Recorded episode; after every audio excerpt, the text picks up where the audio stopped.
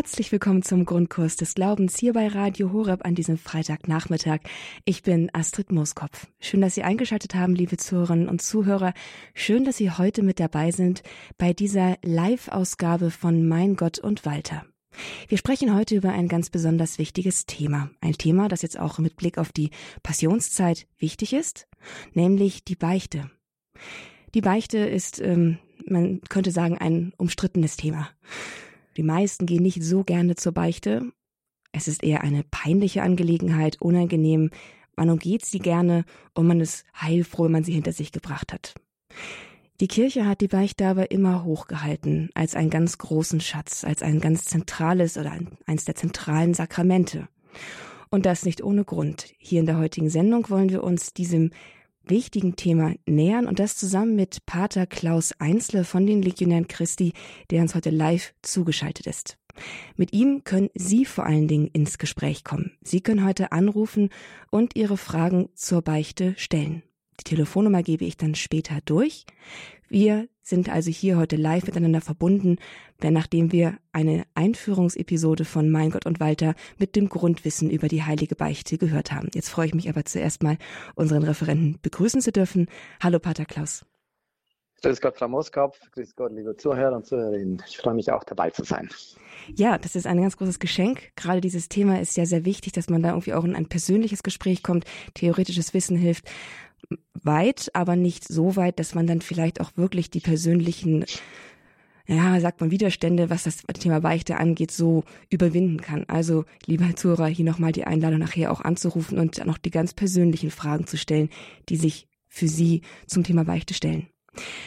Bevor wir gleich zu Mein Gott und Walter kommen, Pater Klaus, als ich Sie gefragt habe, ob Sie bereit wären, diese Sendung mit mir zu machen, haben Sie gesagt, super gerne, es sei eines ihrer Lieblingsthemen. Jetzt bin ich immer mal neugierig zu hören, warum ist das ein Lieblingsthema von Ihnen? Naja, also ich muss auch sagen, Sie sind auch eine meiner Lieblingsmoderatorinnen. Insofern habe ich auch gerne zugesagt.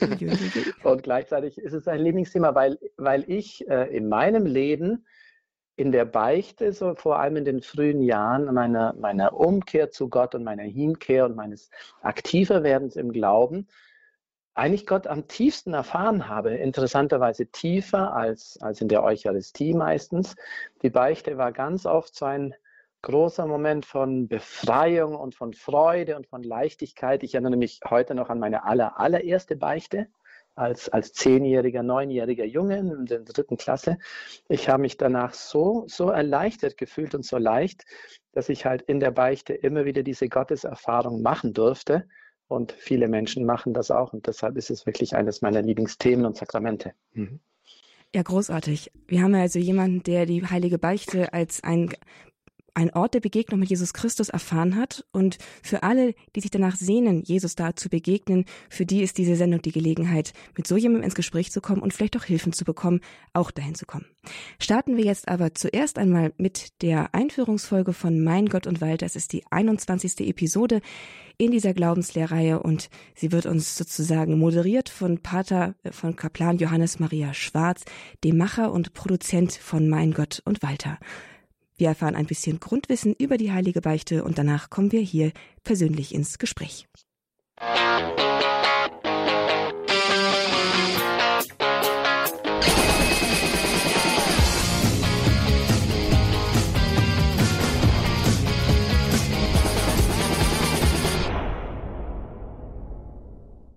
Das ist Walter. Walter hat einen Heiligenschein.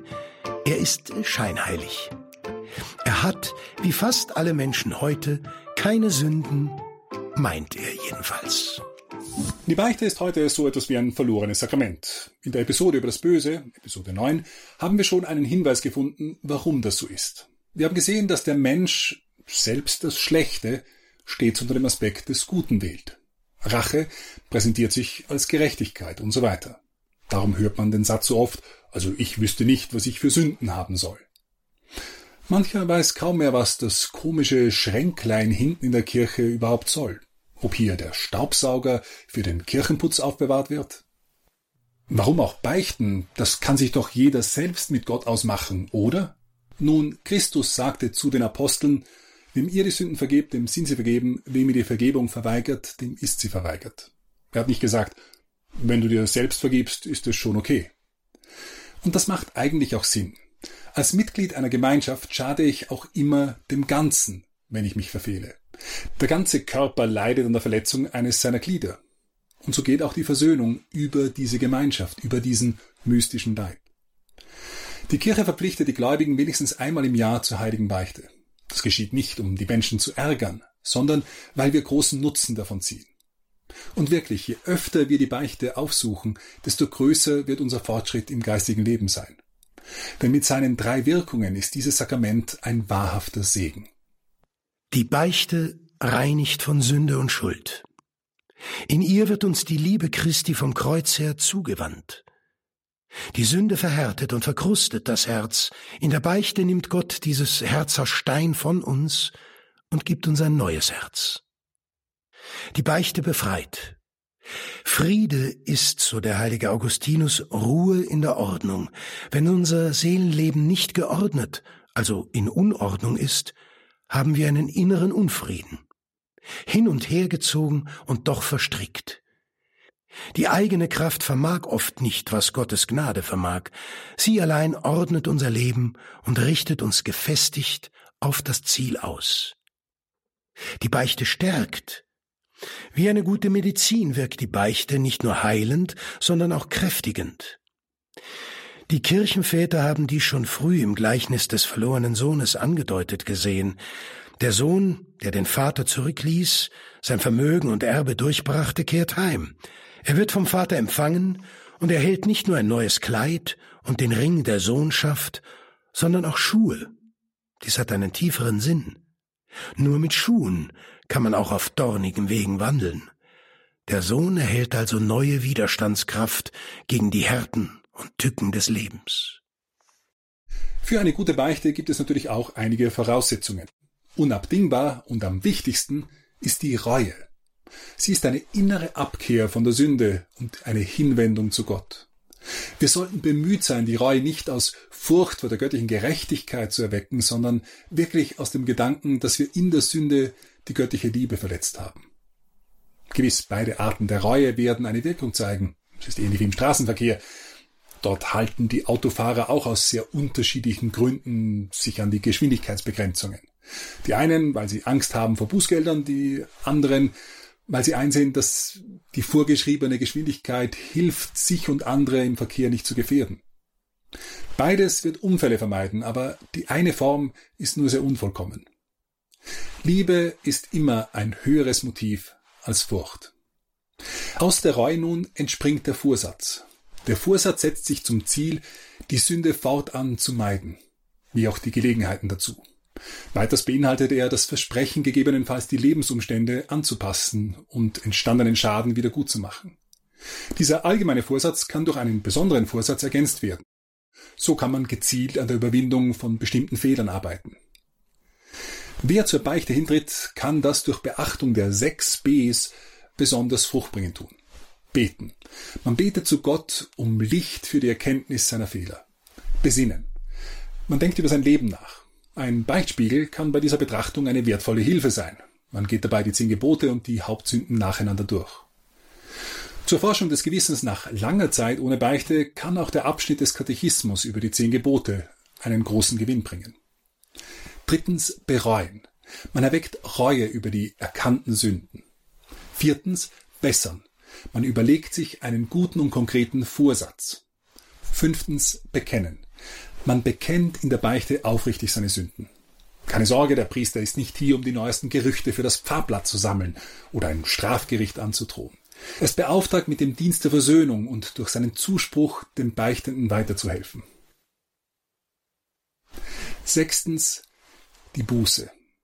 Nach der Beichte verrichtet man die Gebete oder Aufgaben, die einem aufgetragen wurden. Die Buße soll die Vergehen sühnen und zur Besserung anleiten. Sie ist aber keine versteckte Selbsterlösung. Alle Gnade kommt durch den Erlösertod Christi. Er ist es, der unseren Taten erst die Kraft und Wirkung verleiht. Mit menschlichen Handlungen ist es ja letztlich wie mit einem Stein, der ins Wasser fällt und Kreise zieht. Schlechte Handlungen tun dies und gute ebenso. Die Gnade Christi ermöglicht es uns, dem Schlechten wirklich auch etwas Gutes entgegenzustellen und Kreise zu ziehen. Das Beichtgespräch hat einen gewissen Ablauf, der aber nicht in jedem Teil streng eingehalten werden muss. In der Regel beginnt man mit dem Kreuzzeichen. Dann sagt man den ungefähren Zeitpunkt der letzten Beichte. Meine letzte Beichte war vor Wochen, Monaten, Jahren. Dies hilft dem Priester in seinem Zuspruch einen nützlicheren Rat zu geben. Aus dem gleichen Grund ist es auch sinnvoll, Alter und Lebensstand zu sagen. Ich bin so und so viele Jahre alt und ledig, verheiratet etc. Daraufhin bekennt man seine Sünden. Man kann vertrauensvoll und aufrichtig sprechen. Man muss sich nicht rechtfertigen oder weite Umschweife machen. Um all das geht es nicht. Man schließt sein Bekenntnis beispielsweise mit einem Satz wie Diese und alle meine Sünden tun mir von Herzen leid, mein Jesus Barmherzigkeit. Es folgt der Zuspruch des Priesters. Man kann ihn auch um Rat in der einen oder anderen Sache fragen, dann erhält man die Buße und die Lossprechung. Mit der Lossprechung, ich spreche dich los von deinen Sünden im Namen des Vaters und des Sohnes und des Heiligen Geistes, sind die Sünden durch den Dienst der Kirche vergeben, und man ist mit Gott und der Gemeinschaft der Gläubigen versöhnt. Man antwortet Amen. Oft darf man tatsächlich das Gefühl der Reinigung, der Befreiung und der Stärkung spüren. Viele empfangen wirklich fühlbar das Geschenk des Friedens, wenn sie den Beichtstuhl verlassen. Universe.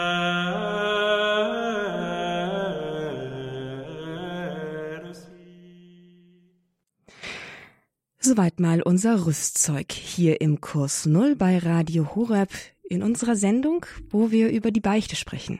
In den vergangenen sieben, sieben Minuten haben wir jetzt so ein bisschen Grundwissen und bisschen was an die Hand bekommen, um vielleicht für die Beichte auch gerüstet zu sein, aber hier haben Sie jetzt die Gelegenheit, liebe Zuhörerinnen und Zuhörer, auch anzurufen und Ihre persönliche Frage zum Thema Beichte zu stellen. Wir sind hier live im Gespräch mit Pater Klaus Einzle von den Legionären Christi. Sie kennen ihn aus vorangegangenen Sendungen, auch von zahlreichen Büchern, die er geschrieben hat und von möglicherweise auch von Vorträgen, wo er gesprochen hat von Exerzitien. Er ist ein wirklich guter Seelsorger und wird mit Sicherheit eine gute Antwort auf Ihre Frage finden, die Ihnen weiterhilft. Die Telefonnummer hier ins Studio ist die 089 517 008 008. Sie können jetzt anrufen und Ihre Frage hier vortragen. Gerne können Sie auch anonym bleiben, wenn es Ihnen peinlich sein sollte. Gar kein Problem. Sagen Sie mir nur im Vorgespräch Ihren Namen. Das ist für die Akten wichtig. Und dann werde ich Sie einfach als anonyme oder anonymen Anrufer hier vorstellen. Rufen Sie jetzt gerne an unter der 089 517 008 008. Wir freuen uns auf Ihre Fragen. Pater Klaus, bevor jetzt die ersten Hörer durchkommen, Starten mhm. wir mal mit einer Aufwärmfrage. Für mich ist immer die Frage, die, das Problem bei der Beichte, äh, warum muss ich eigentlich zu jemandem anderen hingehen, wenn ich doch wirklich eigentlich, wenn ich doch eigentlich eine persönliche Beziehung zu Gott habe? Das wurde eben auch angesprochen in der Episode. Mhm. Die Begründung ist mir nicht ganz einleuchtend. Vielleicht können Sie das noch ein bisschen ausführen. Was hat das mit dem mhm. Gemeinschaft der der Kirche, meine persönliche Beziehung zu Gott. Wie bringe ich das zusammen? Da kollidiert etwas in meinem Gottesbild. Mhm. Also viele Leute sagen, das kann ich mit Gott persönlich ausmachen und ich sage dann, ihr müsst es auch mit Gott zuerst mal persönlich ausmachen. Also Beichte ist nicht nur eine Formalität, die ich erfüllen muss, sondern es geht wirklich letztlich und im Tiefen um meine Beziehung zu Gott. Diesen Gott habe ich nicht so behandelt, wie er es verdient und deshalb muss ich mit ihm das auch ausmachen. Jetzt ist halt das Problem, dass dieser Gott uns auch gesagt hat, wie er sich das wünscht und er wünscht sich das, durch die Apostel. Er hat den Aposteln gesagt, sie sollen den Menschen die Sünden nachlassen oder die Sünden behalten. Und dazu haben die Apostel verstanden, müssen sie die Sünden hören, um sie nachlassen zu können oder zu behalten. Warum kann man Sünden behalten? Also das heißt nicht nachlassen. Wenn jemand nicht bereut, mir ist das einmal in meinem ganzen Leben passiert, dass ein Mensch zur Beichte gekommen ist, der ohne Absolution äh, gegangen ist aber deshalb, weil es Jesus so möchte, das ist der einzige Grund, weil es Jesus so möchte und den Aposteln so aufgetragen hat, gibt es die Beichte beim Priester. Also ich muss es mit Gott persönlich ausmachen, aber irgendwie die Herausforderung bleibt denn ja doch irgendwie, es ist doch ein fremder Mensch. Mhm. Ja, das stimmt. Und es ist wichtig, dass wir, wenn wir beichten gehen, vorher unseren Glauben erneuern und sagen, Jesus, ich beichte jetzt nicht bei einem Menschen, sondern durch diesen Menschen beichte ich bei dir, weil du es so möchtest. Das ist sozusagen mein, auch mein christlicher Gehorsam, den ich Gott gegenüber lebe. Ich nehme das so an, wie du das möchtest. Und wissen Sie, das Schöne oder die zwei großen Momente dieser Erfahrung in der Beichte sind, ich spreche es wirklich aus. Viele Menschen, die sagen, ich mache das mit Gott persönlich, ich kann das im Wald draußen machen und so weiter, die tun es halt letztlich dann nicht. Das mhm. ist das Problem. Ich frage sie dann, tust du es denn wirklich? Und dann, mm, ja, so, mm, Wann hast du das letzte Mal gebeichtet, so bei Gott persönlich? Hm, kommt auf ein großes Fragezeichen. Ich spreche es wirklich aus. Ich höre meine eigenen Fehler, was natürlich manchmal so ein bisschen schambehaftet ist, aber vor allem auch, da, da kommt die Wahrheit zutage. Es ist wie eine Wunde, die ich endlich öffne und der, und, und, und der Eiter darf raus. Das ist natürlich nicht schön. Mhm. Aber wenn das raus ist, dann höre ich auch die Stimme des Priesters, der sagt, oder die Stimme Jesu durch den Priester, der sagt, ich spreche dich los von deinen Sünden und ich weiß, jetzt ist die Wunde gereinigt.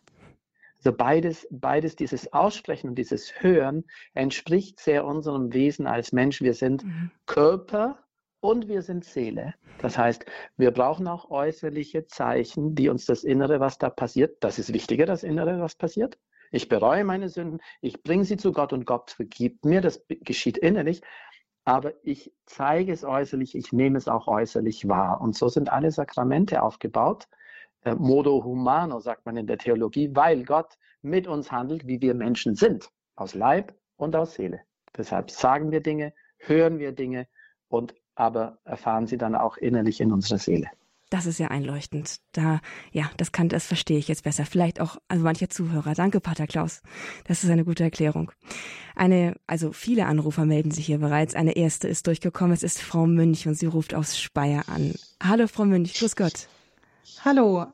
Ein herzliches Hallo in die Runde. Also ich habe jetzt ähm, zugehört in der Zeit, wo ich schon in der Leitung war. Und ich glaube, es wurde schon sehr viel beantwortet. Aber ähm, ich möchte zwei Dinge sagen. Zum einen, ich hm. selber kann sehr gut mit der Beichte was anfangen. Also mir persönlich ist es sehr, sehr wichtig, diesen Ablauf zu machen. Aber wo ich tatsächlich hängen bleibe, ist diese Frage, ob ich, wenn ich das für mich mit Gott mache, ohne Priester, zwischendurch, wie auch immer, ob das mhm. nicht dann auch seine Berechtigung haben darf, im Sinne von, ich mache ein Intensivgespräch mit Gott. Ich mache den gleichen Ablauf mit. Ich äh, mache meine Bewusstseinsbildung, mein Bekenntnis. Ich spreche mhm. mit Gott. Also da bleibt so diese Frage, ist das wirklich nur wirksam, wenn ein Priester gesprochen hat? Also ich finde auch, was Sie gesagt haben, total wichtig, dass mhm. ähm, ausgesprochene Worte sehr wichtig sind, dass man es nicht nur so denkt oder sondern dass man es wirklich sehr bewusst macht. Aber bei mir bleibt diese Restfrage dennoch. Mhm. Und die Frage muss ich mit einem ganz klaren Nein beantworten. Also Ihre Frage lautete, ist es wirklich nur wirksam, wenn ich das vor einem Priester mache? Muss ich ganz klar sagen, nein. Es ist auch wirksam, wenn Sie es ganz persönlich mit Gott machen. Und, und da muss ich mal klarstellen, also jetzt wenn wir mal rein formell schauen, die Kirche sagt, dass der Katholik wenigstens einmal im Jahr beichten soll. Und was soll er beichten? Seine schweren Sünden. Schwere Sünden sind gehaltvolle Dinge, da können wir vielleicht noch kurz drauf eingehen. Ist auch in der Serie Mein Gott und Walter ein bisschen erklärt. Aber allein im Gottesdienst, allein im katholischen Gottesdienst bitten wir dreimal um Vergebung der Sünden. Und wenn es lässliche Sünden sind, werden sie uns auch vergeben. Wir bitten im Schuldbekenntnis um Vergebung der Sünden.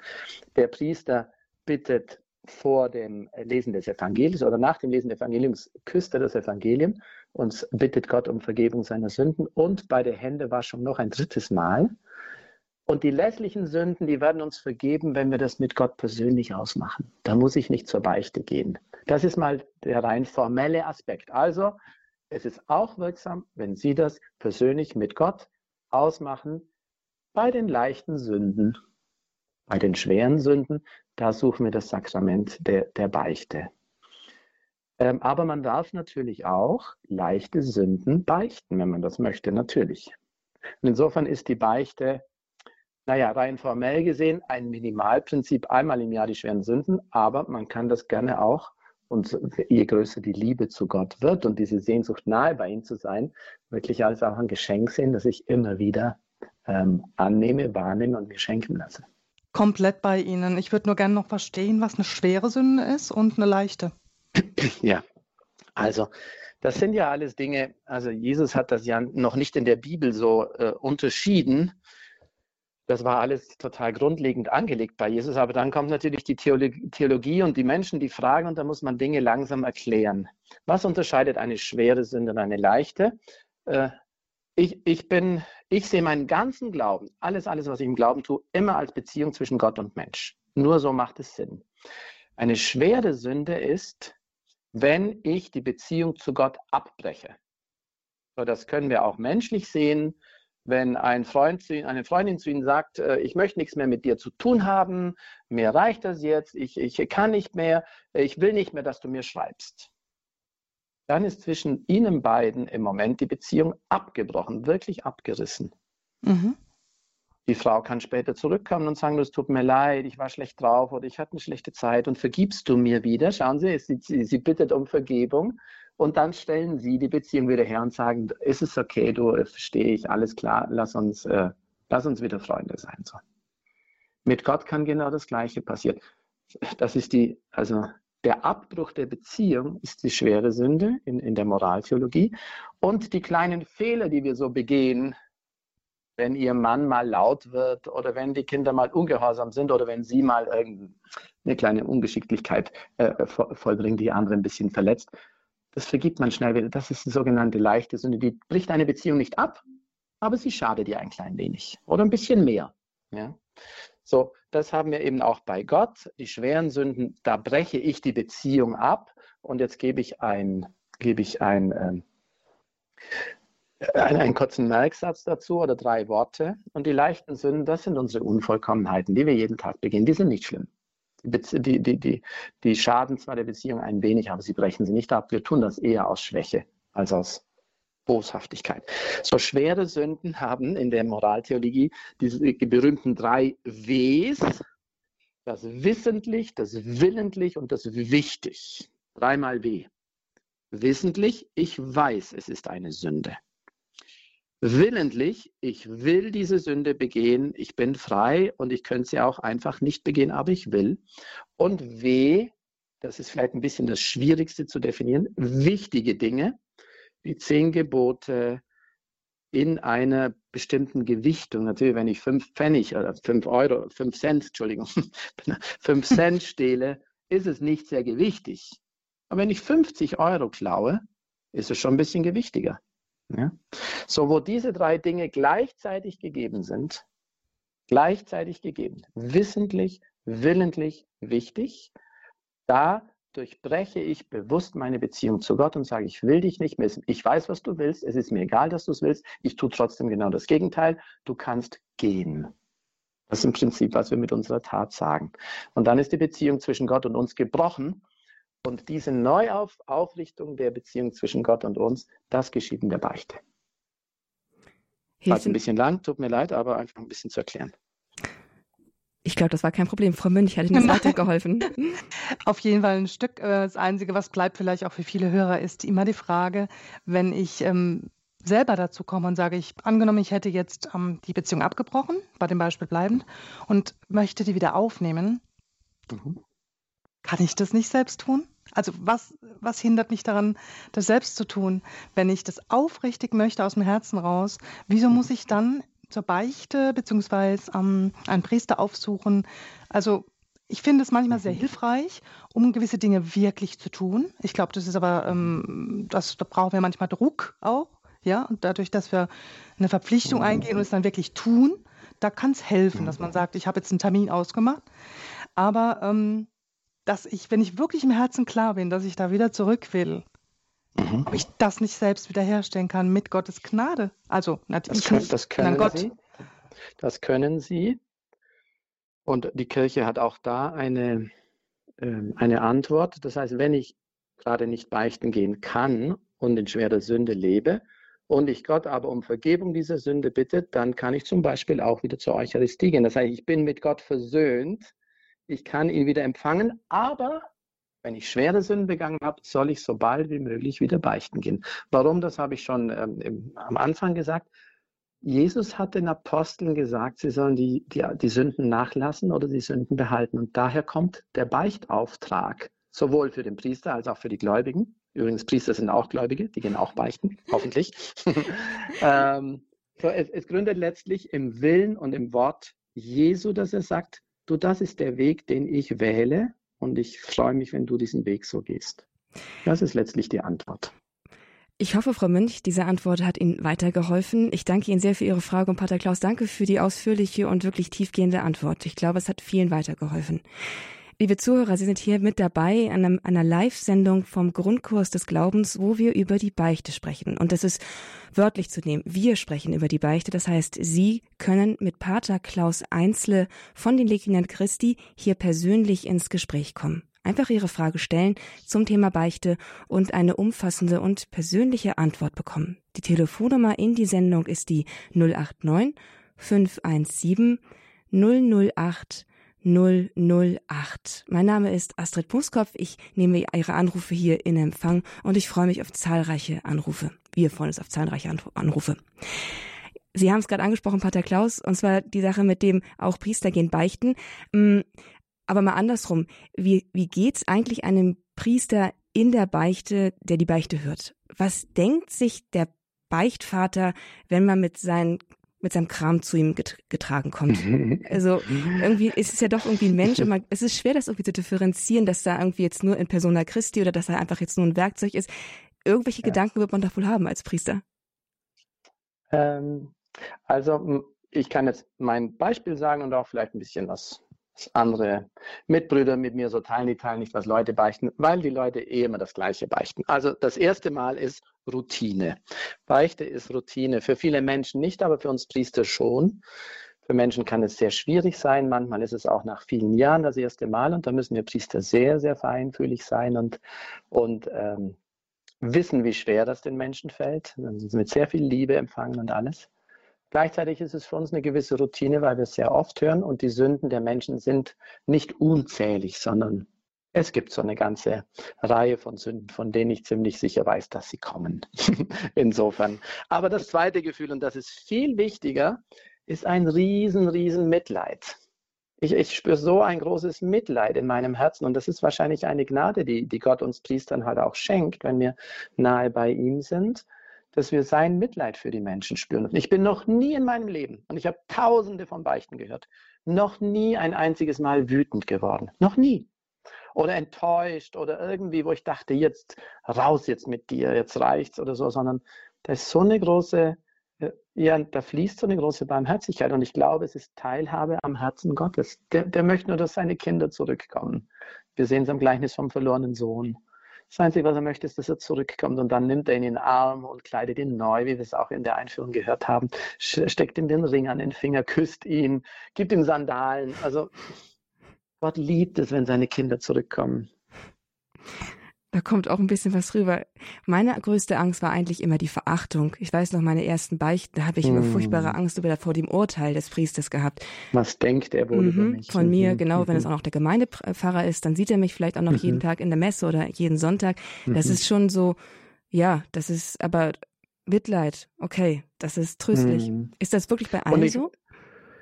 Das kann ich nicht sagen. Ich kann nicht für alle sprechen, aber ich glaube, ich glaube, das ist jetzt, also ist jetzt einfach mein, meine Meinung. Ich glaube, für einen guten Priester ist das so. Was heißt ein guter Priester? Ist ein Priester, der mit Gott in Verbindung steht. Und wissen Sie, wir Priester beichten eben auch selber und wir haben auch unsere Baustellen, unsere Fehler. Das heißt, auch wir brauchen die Barmherzigkeit des, des, des Priesters. Wir brauchen das, das barmherzige Herz Gottes durch den Priester genauso wie alle anderen auch. Es ist übrigens sehr witzig. Ähm, ich habe einen Mitbruder, bei dem beichte ich regelmäßig und er bei mir auch. Und es passiert ganz oft, dass wir einfach dann die Sitze tauschen. So, ich beichte, er hört zu und dann sagt er am Ende der Beichte so, ich möchte auch noch beichten und er beichtet, ich höre zu. Und es ist spannend, weil ich spüre in meinem Herzen einen Unterschied. Mhm. Ja? Einmal bin ich der, der, der Sünder, der, der reuevoll vor Gott kniet und es fühlt sich ganz anders an, als wenn ich dann auf dem Stuhl des Priesters sitze, wo dann plötzlich Mitleid und Klarheit und, und so da ist. Also da ist Gott schon auch mit seiner Gnade am Wirken, mit Sicherheit. Danke, Pater Klaus. Hier geht es jetzt weiter mit unserer nächsten Hörerin. Sie möchte gerne anonym bleiben und ihre Frage stellen. Hier im, im Grundkurs des Glaubens mit Pater Klaus Einzle. Grüß Gott, Sie können jetzt Ihre Frage stellen. Hören Sie uns? Ja, ich kann Sie ganz gut hören. Ne? Wunderbar. Ähm, ich habe jetzt ganz aufmerksam zugehört und ich habe kein Problem, zu Beichte zu gehen. Ich mache das auch immer regelmäßig. Nur jetzt habe ich eine Frage. Ähm, wie ist das, wenn man seine Sünden beichtet bei dem Priester? Ähm, muss das anonym bleiben, äh, weil das im geschützten Raum ist? Äh, oder darf der Priester das äh, dem Nächsten weiter erzählen, meine, was ich ihm mhm. ausgesprochen mhm, habe. Ne? Mhm. mhm. Ist das ja. jetzt so, dass das Sakrament ja. jetzt halt äh, ja im geschützten Raum bleiben muss? Ja, ja, ich verstehe die Frage. Also es gibt ja einerseits allein schon bei Ärzten, Psychologen und solchen äh, Berufsgruppen ein bestimmtes Berufsgeheimnis. Das heißt, Dinge, die in, in der Sprechstunde gesagt werden, dürfen Sie nicht weitererzählen. Das gibt es bei uns auch für geistige Gespräche und so weiter. Aber das Beicht, die Beichte hat noch etwas mehr als das Berufsgeheimnis. Es ist das sogenannte Beichtgeheimnis. Und das heißt, absolute, totale, hundertprozentige Verschwiegenheit über das, was in der Beichte gesagt wird. Also ein Priester darf nichts von dem sagen und wenn er das tun würde, wäre das ein schwerst, schwerstwiegendes priesterliches Vergehen, was bis zum Vatikan gehen würde und der Papst selber darüber ein Urteil über diesen Priester sprechen müsste, weil es so ein großes, ja. geschütztes Geheimnis ist. Ja, das habe ich auch immer so äh, geglaubt und gehofft, aber ich habe das erfahren und das habe ich auch wahrgenommen, äh, was ich gebeichtet habe, das ist nicht im geschützten Raum geblieben dann haben Sie jede Berechtigung, diesen Priester beim Bischof sofort anzuzeigen, weil das ein schwerstes mhm. Vergehen gegen das Priestertum und das Beichtgeheimnis ist. Ja. Und wenn er das bei Ihnen tut, wenn das stimmt, dann kann es auch sein, dass es bei anderen tut und das ist auf keinen Fall erlaubt. Ja. Oder würde ich Ihnen wirklich raten, ähm, dem Bischof zu schreiben, zu, zu, ähm, zu erklären, was passiert ist und dann wird er diesen Priester auffordern zu einer Stellungnahme. Mhm.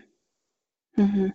Weil ich habe das durch das Handy dann erfahren, aber das habe ich auch wirklich, ich habe dann, ja, ich war sprachlos. Ich habe gedacht auch immer, dass das im geschützten Raum bleibt, dass man, wenn man da, ja, über seine Sünden mhm. redet und äh, dass das halt auch da, ja, bleibt. Äh, aber also der Priester muss völlig darauf achten, dass zwischen der Sünde und der Person keine Verbindung hergestellt werden kann. Natürlich kann ein Priester mal sagen in einem Vortrag, bei mir hat mal jemand gebeichtet, dass er oder dass sie. Natürlich kann er das sagen. Ist nicht sehr klug, aber das kann er sagen. Aber er muss immer vermeiden oder darf nie darauf hinwirken, dass die Sünde mit einer konkreten Person verbunden werden kann. Das ist das Beichtgeheimnis. Niemand sonst. Mhm. Warum? Weil es etwas zwischen Gott und dem Menschen ist. Und der Priester ist nicht ein, ein Besitzer dieser Beichte, sondern einfach ein Kanal, ein Vermittler und er darf das nicht. Mhm. Oh, gut, dass ich jetzt wieder darauf angesprochen habe. Ja. Mhm. Weil das quält mich auch sehr. Das, äh, das ja, natürlich. und zu Recht. Und zu Recht, weil dann, dann hat man kein Vertrauen mehr, seine Sünden zu sagen, nee. wenn der Priester dieses Vertrauen missbraucht. Genau, ganz ja. genau. Ganz mhm, genau. ich, ich habe das sehr, sehr gut verstehen, Problem. wenn das passiert ist. Ein, ein, ein ganz schweres Vergehen gegen das Beichtgeheimnis. Wissen Sie, das Beichtgeheimnis ist so sehr geschützt, dass ein Priester nicht einmal wirklich schwere Vergehen eines Menschen vor Gericht aussagen darf. Er darf das nicht. Es ist das Beichtgeheimnis in, in einigen äh, Ländern dieser Welt zurzeit sehr umstritten, gerade auch weil und wenn es um zum Beispiel Missbrauch geht ob der Priester dann nicht dieses Wissen aus der Beichte sagen müsste. Und die Kirche sagt ganz klar, nein, nein, nein, er muss andere Wege wählen, dass gegebenenfalls ein Missbrauchstäter sich der Justiz stellt, aber er kann nicht das Beichtgeheimnis eröffnen. Mhm, mhm. Ist Ihre Frage damit Ja, ja, ja, Sie haben mir sehr gut weitergeholfen. Ja, ich danke Vielen Ihnen. Vielen Dank und es tut mir sehr leid, wenn da von priesterlicher Seite etwas gemacht worden ist, was nicht richtig ist. Das darf nicht sein. Ja, man hat das Vertrauen äh, ja, verloren. Ich könnte äh, jeden Tag beichten gehen, das macht mir nichts aus, weil äh, ich weiß, äh, ich stehe vor Gott und er sieht mein Herz und er sieht mich, mhm. er schaut mich durch und durch, ne, so wie mhm. ich bin. Aber ja, wie gesagt, ich habe immer gedacht, das mhm. muss ihm, das ist so ein hohes Sakrament und das muss im geschützten Raum bleiben. Aber ja. die Erfahrung, die habe ich wahrgenommen und das drückt mich nieder und das, mhm. ja, das, ja, das tut mir sehr leid. Da bitte ich im Namen meines Kollegen um Vergebung und Entschuldigung. Das darf nicht sein. Und vielleicht können Sie dann auch den Weg beschreiten, den Ihnen Pater Klaus vorgeschlagen hat, einfach das dann auch anzuzeigen. Ich wünsche Ihnen da auch alles Gute. Danke für Ihre sehr offene und freie und ehrliche Frage, die Sie hier gestellt haben, für Ihr Vertrauen. Vielen, vielen Dank. Liebe Zuhörer, Sie sind hier mit dabei in einer Gesprächsrunde zum Thema Beichte. Und wie Sie merken, geht es hier jetzt nicht nur um theologische, theoretische Fragen, sondern es geht ganz, ganz nah in die Praxis, in die eigene Beichterfahrung hinein und Sie können hier wirklich mit einem erfahrenen Seelsorger darüber auch ins Gespräch kommen und ich lade Sie ein, hier anzurufen unter der 089 517 008 008. Pater Klaus Einzle ist dieser erfahrene Seelsorger und steht Ihnen hier zur Verfügung und wir freuen uns auf Ihre Anrufe. Unsere Nächste Anruferin hat uns erreicht aus Bühlbaden. Es ist Frau Weber. Hallo, Frau Weber. Frau Weber. Ja, hallo. Können Sie uns hören? Hallo? Ja. Genau. Sie können Ihre Frage jetzt stellen an Pater Einzle. Pater Klaus. Genau. Ähm, ich habe die Frage und zwar, oder zwei Fragen. Die eine ist, ähm, mir, also ich gehe sehr gerne beichten, in der Regel so einmal im Monat zum, ähm, mhm. ja, vor dem Herz Maria Sühne Samstag, weil mir das auch immer sehr wichtig ist, den zu feiern. Mhm. Aber was mir schwerfällt, ist oft, dass ich wirklich überlege, aber vielleicht, wie Sie es vorhin auch schon mal angesprochen haben, zwischendrin, was soll ich denn jetzt beichten? Es ist, also ich bin mir durchaus bewusst, dass ich mhm. Sünden habe, aber manchmal, mhm. selbst mit dem, da denke ich immer, oh, gibt es nicht einen besseren Beichtspiegel, noch einen besseren, wo ich, wenn ich bei so einem Beichtspiegel, dann denke ich, oh, und was, und, und manchmal denke ich, eine Sünde, zwei, ich kann doch nicht mit einer oder zwei Sünden in den Beichtstuhl gehen, ich habe ja viel mehr, aber die, mhm. dass die mir wirklich besser bewusst werden oder ja, dass das mhm. ist, also das ist was, wo mir total schwerfällt mhm. mit dem Beichtspiegel oft. Und mhm. das zweite, die zweite Frage auch, ähm, wenn ich schon als mal gelesen habe, man soll die Sünden und ungefähr die Anzahl, dann denke ich, also das weiß ich ja dann auch selbst, wenn ich dann auf Sünden komme, dann denke ich, also Anzahl, auch nur so ganz grob, kann ich gar nicht sagen. Ich mache dann meistens mhm. eher ein Beispiel. Also ich sage zum Beispiel, das und das ist meine Sünde, sage die Sünde dem Priester und bringe dann ein konkretes Beispiel, wo, wo sich ihm zeigt, praktisch in, ja. Mhm. Aber dass ich dann sage, ähm, fünfmal oder es ist sehr, sehr oft, das kann ich gar nicht, ja. Also wie, wie wichtig mhm. ist es, die Anzahl auch zu beichten und mhm. vor allem gibt es auch richtig, richtig gute Beichtspiegel, wo einem das ein bisschen mhm. leichter fällt, die Vorbereitung äh, des, ja, des Sünden. Ja. Erkennt. Ja, ja, sehr, sehr gute Frage, sehr, sehr gute Frage. Und ich würde sagen, äh, und da werden Sie mich halt immer wieder darauf hinweisen äh, äh sehen und bei jedem Interview werde ich das tun und bei jeder Sendung. Letztlich, der beste Beichtspiegel ist, äh, ist Jesus selber, ist Gott selber.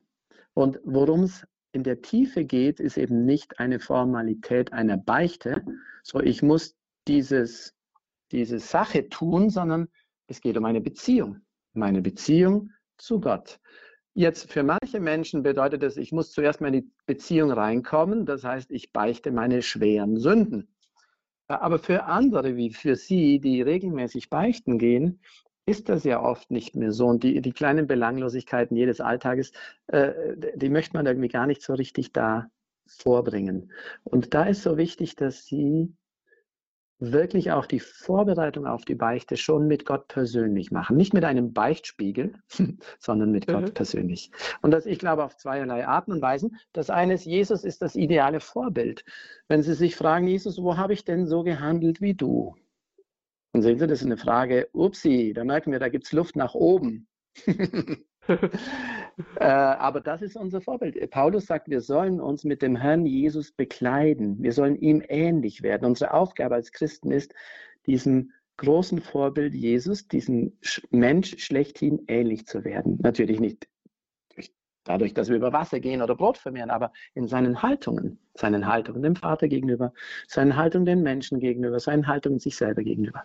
Und ich glaube, da finden wir noch viel mehr als einfach nur in einem Beichtspiegel. Hm? Und da kann dann rauskommen, dass man sagt, boah, Jesus, Jesus geht so sehr auf Leute zu, der ist immer wieder bei Menschen und ich tue das vielleicht nicht. Das ist ja jetzt überhaupt keine große Sünde, aber es ist eine Unvollkommenheit, die mich eben nicht sagen wir, auf den Weg der Heiligkeit katapultiert, wo wir eigentlich alle hingehören. Da könnten wir mal eine Sendung drüber machen über das Wort Heiligkeit. Mhm. Super spannend und klingt so langweilig. Ähm, aber wenn ich auf diesem Weg bin, dann werde ich merken, ich bin da Jesus noch nicht ähnlich. Und dann beichte ich, dass ich viel zu wenig auf andere Menschen zugehe. Manche Priester würden dann sagen, das ist doch keine Sünde, müssen es nicht beichten. Und dann sagen sie, ist mir egal, aber es ist ein, ich möchte Jesus mehr lieben. Und deshalb mhm. möchte ich es trotzdem sagen. Also dieses der Beichtspiegel gibt mir so ein, wie soll ich sagen, so ein, ein Grundniveau von Sünde und was ist Sünde in den zehn Geboten und so. Aber unsere Liebe geht viel, viel weiter als das Grundniveau. Mhm. Deshalb schauen Sie mehr von der Liebe, von der Ähnlichkeit zu Jesus her oder von Ihrer Liebe zu Gott Vater. Das wäre das Zweite, was ich sagen würde. Also sich mit Jesus vergleichen und das Zweite mit Gott Vater zu sehen, bin ich denn die Frau, die er sich erdacht hat, als er mich gemacht hat. Bin ich schon ganz entfaltet? Sind meine Talente entfaltet? Setze ich die einen zum Wohl der anderen? Habe ich einen tiefen Frieden in mir? Strahle ich diese Freude aus? Gehe ich auf Menschen zu? Wissen Sie, Christsein heißt nicht, und das ist ein bisschen gefährlich bei einer Sendung über die Beichte, immer nur über die Fehler und die Sünde zu sprechen. Christsein heißt, in die Fülle seines Daseins zu kommen. Mhm. Und, und auch dahin, jemand, der oft beichtet, der darf dahin fragen. Bin ich in der okay. Fülle? Wo fehlt mhm. mir noch Fülle? Ist okay. das okay? So als kleine Antwort? Das ist okay, ja. Und dann so, so von der Anzahl, das ist dann einfach die gar zweite. nicht eben, es geht nicht um die Sünde und die Anzahl oder oder äh, also nochmal die Formalität oder das formelle Vorgeben der Kirche ist die Anzahl der schweren Sünden. Okay. Ja? Also ich mhm. könnte sagen, ich habe die Ehe gebrochen. Okay? Mhm. Das ist eine Sache. Aber wenn ich sage, ich habe das mit fünf verschiedenen Männern getan, okay, dann ist die Sünde mhm. schwerer. Wenn ich sage, mhm. ich habe das mit fünf verschiedenen Männern ungefähr 30 Mal getan, also mhm. das macht mit der schweren Sünde einiges. Ja? Ja, ja? Und deshalb lädt uns die Kirche ein, dass wir die schweren Sünden, nicht die leichten, die schweren mit der ungefähren Anzahl beichten. Mhm. Bei den, okay. Was mache ich bei den leichten? Ich sage dann halt ein paar Mal oder öfter oder, oder so mache ich auch bei den Leichten, damit der merkt, ich war ein paar Mal ungeduldig. Das passt dann schon. Ja, okay. Muss ich erstens gar nicht beichten und zweitens, äh, weil es eine lässliche Sünde ist und zweitens weiß der Beichtvater und, und dann gibt er mir schon den entsprechenden Rat und Tipp, der dann passt. Ja? Mhm. Okay, danke, vielen Dank. Danke, Frau Weber. Danke Ihnen für Ihre Frage. Und es ist wirklich faszinierend, wie hier wirklich die ganzen wichtigen Reiche zum Thema Beichte einfach auf den Tisch kommen. Sie fragen wirklich genau das, was man zur Beichte wissen müsste, wenn man es nicht, wenn man es noch nicht verstanden hat. Danke, Pater Klaus, auch für die, ja, dass Sie uns so hinführen dazu, dass es die Beichte eine Begegnung mit Jesus ist. Und da erlaube ich mir noch mal eine Frage zwischenzustreuen. Und zwar in, in der Folge über die Sakramente haben wir gelernt, dass, ähm, dass die Sakramente, dass Jesus in den Sakramenten in der Kraft, in ihrer Wirkung gegenwärtig wird. Was mhm. ist denn jetzt die spezifische Kraft, Wirkung der Beichte also außer sich, also das Freifühlen ist ja nicht die Wirkung der Beichte im Wesentlichen, mhm. oder? Ähm, mhm. Genau. Wie begegnet mir Jesus? Als was? In welcher Form begegnet er mir dort? Mhm. Vielleicht darf ich kurz eine, eine Erfahrung von mir erzählen. Ich habe ähm, als ich zum Diakon geweiht wurde vor vielen Jahren, ist schon 20 Jahre her, habe ich irgendwie so das Gefühl gehabt, wow, in ein paar Monaten bin ich Priester, wie werde ich denn die Messe dann feiern? Und ich war dann nicht zufrieden mit mir und dachte, du musst äh, dir irgendwas überlegen, dass du die Messe besser mitfeierst. Und dann habe ich begonnen, das muss man nicht machen, aber das war einfach äh, nur, um die Geschichte jetzt zu erzählen. Ich habe begonnen, mir verschiedene Bibelszenen während der Messe vorzustellen. Ja, wenn, wenn wir das Kreuzzeichen machen, wie, wie gesagt, subjektive Fantasie von mir, aber es hat mir geholfen, wie der himmlische Vorhang aufgeht und, und wie Gott jetzt auf uns schaut. Und dann das Schuldbekenntnis, wie Petrus bei Jesus seine Sünde bekennt oder die, die, die, die Sünderin vor Jesus. Wir haben das letzte Woche, letzten Sonntag gelesen, das Evangelium, wenn ich mich nicht täusche. Und so. Und ich finde das sehr schön für die Beichte, dass man sich ähm, in der Beichte eben auch vorstellt, dass ich vor Jesus vielleicht so bin wie Petrus. Ja? Petrus hat Jesus verraten und dann kommt er zu Jesus zurück. Und, und diese Begegnung, das ist das, das ist das Essentielle der Beichte. Das, dieses persönliche, ich bringe Jesus meine Schuld, nicht weil er böse ist oder weil er das möchte, sondern weil es mir leid tut. Und er kommt mir entgegen, so wie der Sünderin, so wie dem Petrus, so wie ganz vielen Menschen, denen er einfach vergibt. Jetzt habe ich leider Ihre Frage vergessen. Nein, Sie haben sie eigentlich beantwortet, weil ich habe gefragt, wie begegnet mir Jesus? Also in welcher Kraft, ah. in welcher Form? Und eigentlich hat, musste ich jetzt gerade an die Stelle in der Passion denken, wo Petrus ihn verleugnet, Jesus verleugnet, und dann dreht er sich um und schaut ihn an. Und schaut ihn voll Barmherzigkeit an. Mhm. Es ist kein Vorwurf im Blick. Mhm. In Jesu Blick gibt es keinen Vorwurf. Sogar wenn er die Pharisäer, die verstockten Sünder anschaut, tut er das voll Traurigkeit, weil sie, weil sie so verstockt sind. Aber Jesus ist nicht der, der durch die Welt geht und allen Leuten wie ein Polizist vorwirft, was sie alles falsch gemacht haben. Er kommt als der barmherzige Vater, der uns liebevoll wieder zurückholt. Wie begegnen wir Jesus? Diesen liebevoll uns zurückholenden Jesus. Oder dem Vater, äh, Lukas 15, dem Vater von verlorenen Sohn. Mhm.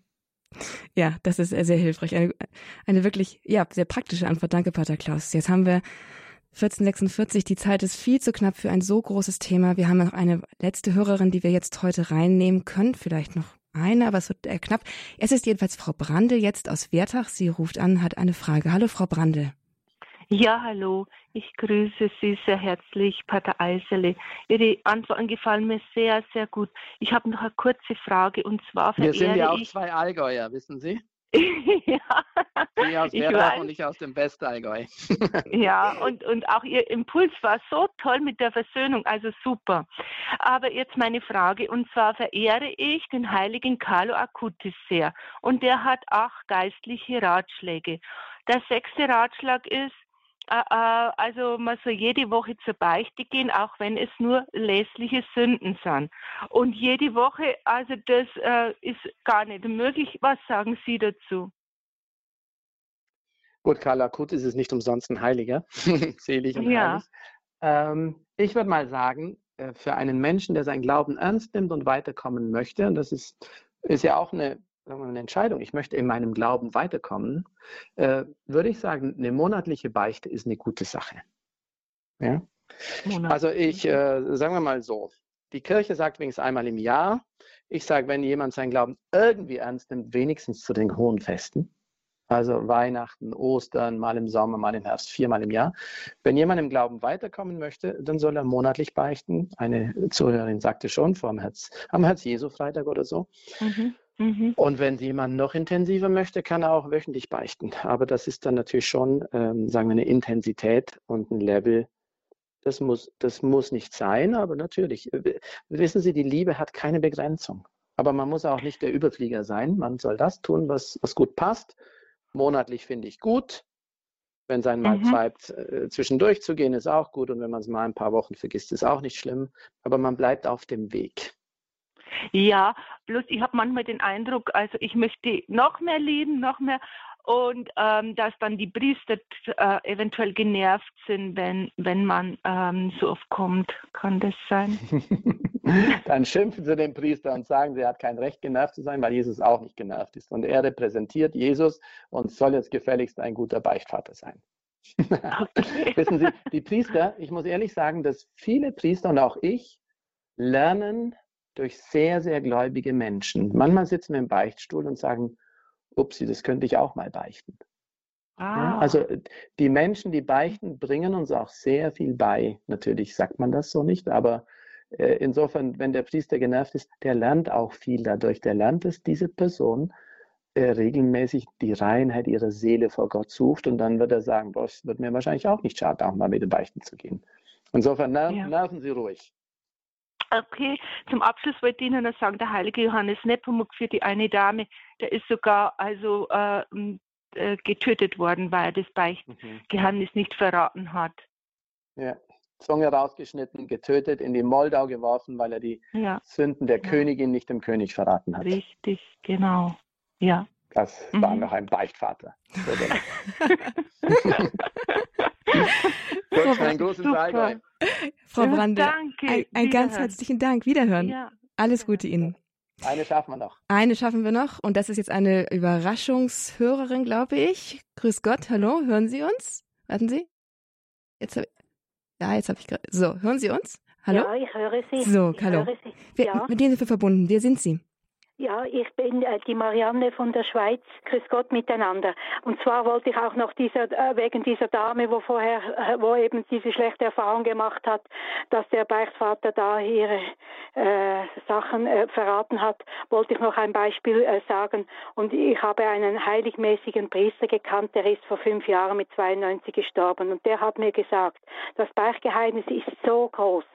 wenn im Fall, obwohl das praktisch nie vorkommt, aber trotzdem äh, ein Priester ein Problem hätte, zum Beispiel mit dem Alkohol und so, und er wäre in der, äh, wenn er Beichte abnehmen würde, irgendwie etwas al alkoholisiert, der wüsste das ganz genau, dass er das nie, nie, nie verraten würde. Das wollte ich einfach sagen. Ich fand das noch so ein heftiges, also anschauliches Beispiel. Vielleicht äh, hilft das der Dame. Und das Zweite noch kurz. Äh, ich habe auch immer, ähm, brauche ich Überwindung äh, zum, dass ich zur Beichte gehe. Aber äh, es ist wirklich so, im Nachhinein ist es für mich immer wie ein Neubeginn. Also ich würde allen raten, wenn sie etwas Hemmungen haben, soll ich beichten oder nicht, das machen, weil das ist so eine Befreiung. Das wollte ich sagen. Sehr gut. Gutes Schlusswort. Nein, noch nicht ganz. Noch, noch nicht ganz. Danke Ihnen, Marianne, für diesen Beitrag hier. Schön, dass Sie angerufen haben. Paul Klaus, wir sind noch nicht ganz am Ende. Ich habe noch eine Frage und zwar dieses, diese berühmte Wendung Reue erwecken. Das liest man so in der geistigen Literatur so allenthalben, heißt man Reue erwecken. Ja. Dieses Wort hat mir immer schon allergische Ausschläge erzeugt, diese, diese Wendung. Mir auch. Ich, Gott sei Dank. Können Sie sie mir trotzdem erklären? Wie geht das? Ja. Also es ist ja nichts Artifizielles. Man kann das ja nicht machen, oder? Ist ja, ja, auch kein Gefühl. Man hat, man hat, wenn man das hört, also hat man ganz schnell das, das, das Gefühl, man müsste jetzt ein Gefühl von Traurigkeit haben, ein Gefühl von, ein Gefühl. Und mhm. Reue ist kein Gefühl, sondern Reue hat zwei ganz einfache Komponenten. Es ist wirklich viel einfacher, als wir denken und auch viel menschlicher, als wir denken. Nämlich einerseits, wenn ich darüber nachdenke, zu erkennen, das, was ich da gemacht habe, war nicht richtig. Das hat mit meiner Vernunft, mit meiner Erkenntnisfähigkeit als Mensch zu tun. Ich erkenne, es war nicht richtig, es war falsch, es war eine Sünde. Und das Zweite ist die Entscheidung zu sagen, ich möchte das nicht mehr tun. Ja, mhm. Diese zwei Dinge, Erkenntnis und Entscheidung, okay. es war nicht richtig, ich werde mich bessern, das ist die Reue, wie sie einfach sein sollte. Es ist halt auch sehr menschlich. Mhm. Wenn ich meinem Bruder den Nachtisch weggenascht habe und ich sehe ihn weinen, dann sage ich halt als kleine Schwester auch, oh, das war nicht richtig, das mache ich nicht mehr. Das ist Reue, so einfach. Wow. Und dann gibt es die sogenannte, ja, dann wird unterschieden zwischen der äh, Reue, der, der, ich weiß gar nicht, wie die heißt, der Furcht so. und die Liebesreue. Die Furcht ist eben, ich tue das nicht, weil ich weiß, wenn ich weiterhin so sündige, dann ist der Weg zur Hölle für mich offen und das will ich nicht, es ist aus einer gewissen Angst heraus.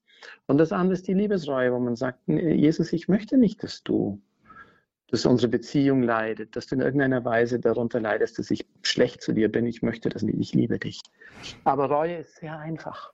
Sehr, sehr einfach und unkompliziert. Und deshalb brauchen wir beide keinen Ausschlag mehr, sondern dürfen uns freuen, dass uns das total liegt und total natürlich und menschlich ist.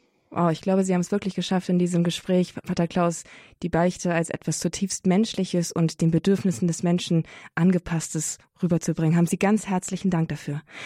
Jetzt mhm. zum Abschluss wollte ich Sie bitten, Pater Klaus, dass Sie das noch ins Gebet einschließen. Einfach für all die Menschen beten, die jetzt zur Beichte gehen werden in der Passionswoche, auf Vorbereitung mhm. auf Ostern mhm. und auch für alle Wunden, die in der Beichte geschlagen worden sind. Da gibt es ja auch nicht mhm. wenige. Mhm. Guter Jesus, ich danke dir von ganzem Herzen, dass du uns so nahe gekommen bist in den Sakramenten.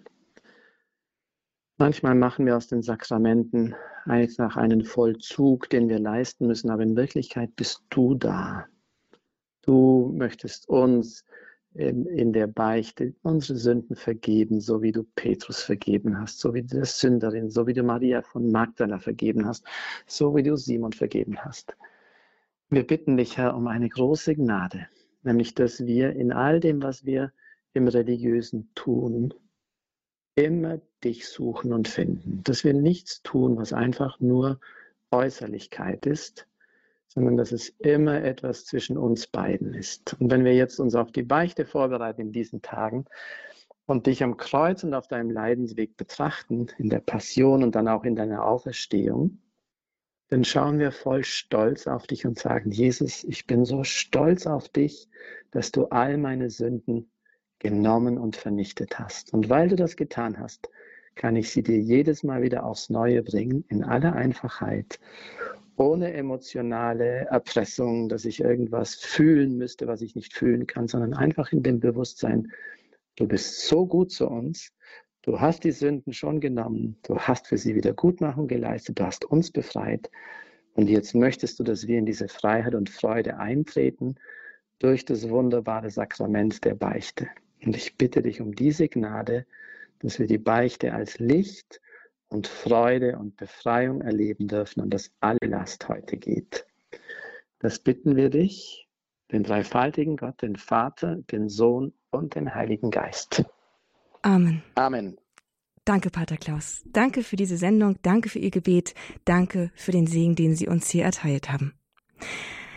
Liebe Zuhörer, es ist jetzt genug der Worte. Ich sage Ihnen einfach noch, wo Sie diese Sendung nachhören können, wenn Sie das möchten oder weitergeben können. Bei uns auf der Seite www.horeb.org in der Mediathek in der Rubrik Grundkurs des Glaubens finden Sie diese Sendung in Kürze zum Nachhören, zum Herunterladen und zum Weiterverteilen an Leute, die möglicherweise auch eine Hilfe brauchen, in die Beichte hineinzufinden. Ich habe mich riesig gefreut, dass Sie heute hier mit dabei gewesen sind, am Telefon, am Radio, mit dem Herzen. Danke für Ihre Zeit, danke für Ihr Interesse und bleiben Sie uns auch weiterhin treu im Gebet verbunden. Wir beten jetzt hier gleich um 15 Uhr gemeinsam den Barmherzigkeitsrosenkranz und gedenken der Todesstunde unseres Herrn Jesus Christus im Team verbunden mit München und Balderschwang. Schalten Sie sich auch da mit rein, bleiben Sie dafür gerne dran. Ich verabschiede mich an dieser Stelle von Ihnen, wünsche Ihnen alles Gute und Gottes Segen. Mein Name ist Astrid Mooskopf. Hier ist Radio Horeb. Leben mit Gott.